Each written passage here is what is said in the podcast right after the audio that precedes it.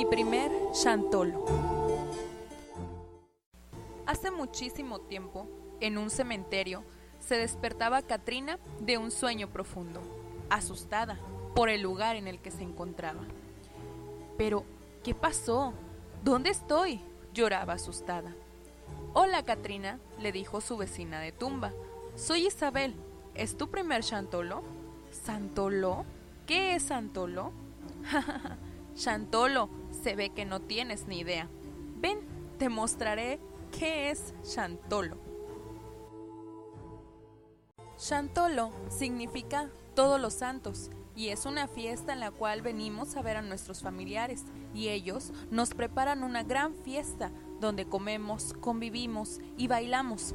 Ven, Katrina, vamos a conocer Chantolo.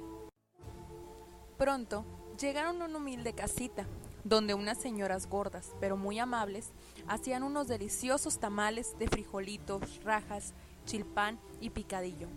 Mmm, huele delicioso, dijo Katrina. Son los tamales de esa olla, dijo Isabel. De seguro ya están. No, no, huele muy dulce. Ah, ya sé lo que hueles, Katrina. Es un pan de muerto, mira su forma. El cráneo está en medio y los huesos alrededor. ¡Qué asco! dijo Katrina. ¿Se comen los esqueletos? No seas tontita, Catrinita. Es de pan, muy rico y dulce. El sabor representa los buenos recuerdos con los familiares fallecidos. De repente, gritó Katrina. ¡Ah! Fantasmas, brujas, diablillos y esqueletos. Ja, ja, ja, se soltó a reír Isabel. Son solo niños disfrazados pidiendo chichiliques. ¿Chichiqué? Los chichiliques son dulces, Katrina. Cada 1 y 2 de noviembre, los niños se disfrazan y van de casa en casa a pedir chichiliques. Es una tradición. Ah, entonces yo también quiero chichiliques, dijo mientras tomaba algunos. Mientras Katrina comenzaba a disfrutar de sus chichiliques, escuchó la canción de los matlachines. Pero, ¿qué es esa música? Parece de abuelitos, dijo Katrina. se rió Isabel. Ven, Katrina, te enseñaré a los huevos. ¿Huehues? Oh, mira, son personas disfrazadas, dijo Katrina. Pero, ¿por qué los fallecidos bailan con los vivos? ¿Acaso los pueden ver? No, Katrina, los vivos bailan huehues y se disfrazan para burlar a la muerte y poder bailar con sus seres queridos que han fallecido. Porque esto es una fiesta, Katrina, donde podemos visitar a nuestros familiares y celebrar con ellos.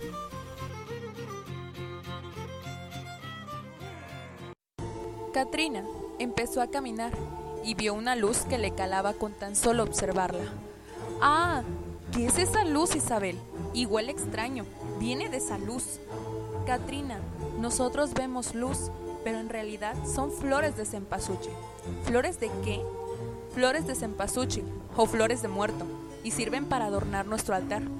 Pero, ¿por qué brilla tanto? Para que podamos llegar a él, Katrina. Vamos, Acerquémonos más para verlo mejor.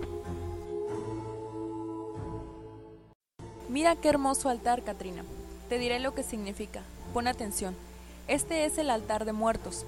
En él está el arco, que simboliza la puerta del cielo, donde entran y salen las almas.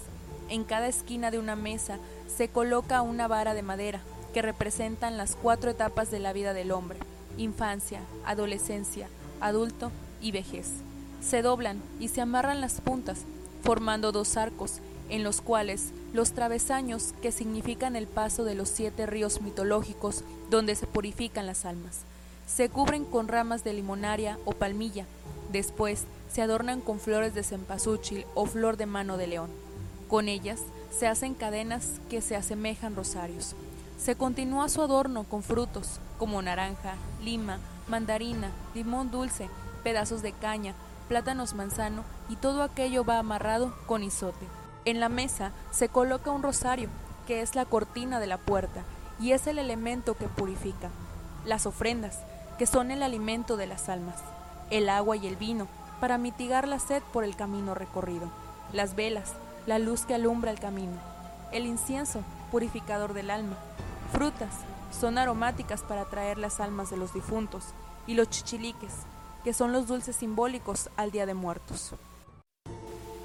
Katrina estaba muy feliz y dijo, es un festejo padrísimo, Chantolo. Quiero celebrar, comer y bailar, pero antes quiero vestirme como lo hacía mi bisabuela. Ella tiene un vestido padrísimo. Jaja, me imagino cómo te verías en él, se burló Isabel. Katrina se puso un vestido color oscuro, con algunos colores llamativos, y se colocó unos guantes de encaje. Después tomó el más grande de los sombreros y le colocó unas flores y una enorme pluma. ¿Cómo me veo? le dijo Katrina a Isabel. te ves muy graciosa. Cuando de pronto un señor las descubrió.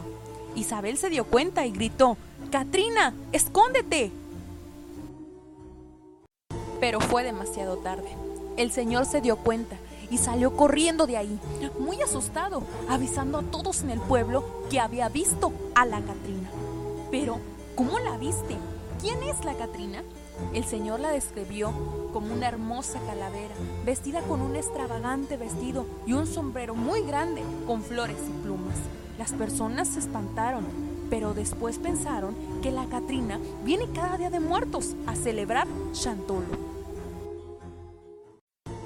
Cuando se enteraron los muertos que los vivos no le temían al Catrín ni a la Catrina, ellos se disfrazaban para poder ir a la fiesta sin ser descubiertos y poder celebrar Chantol.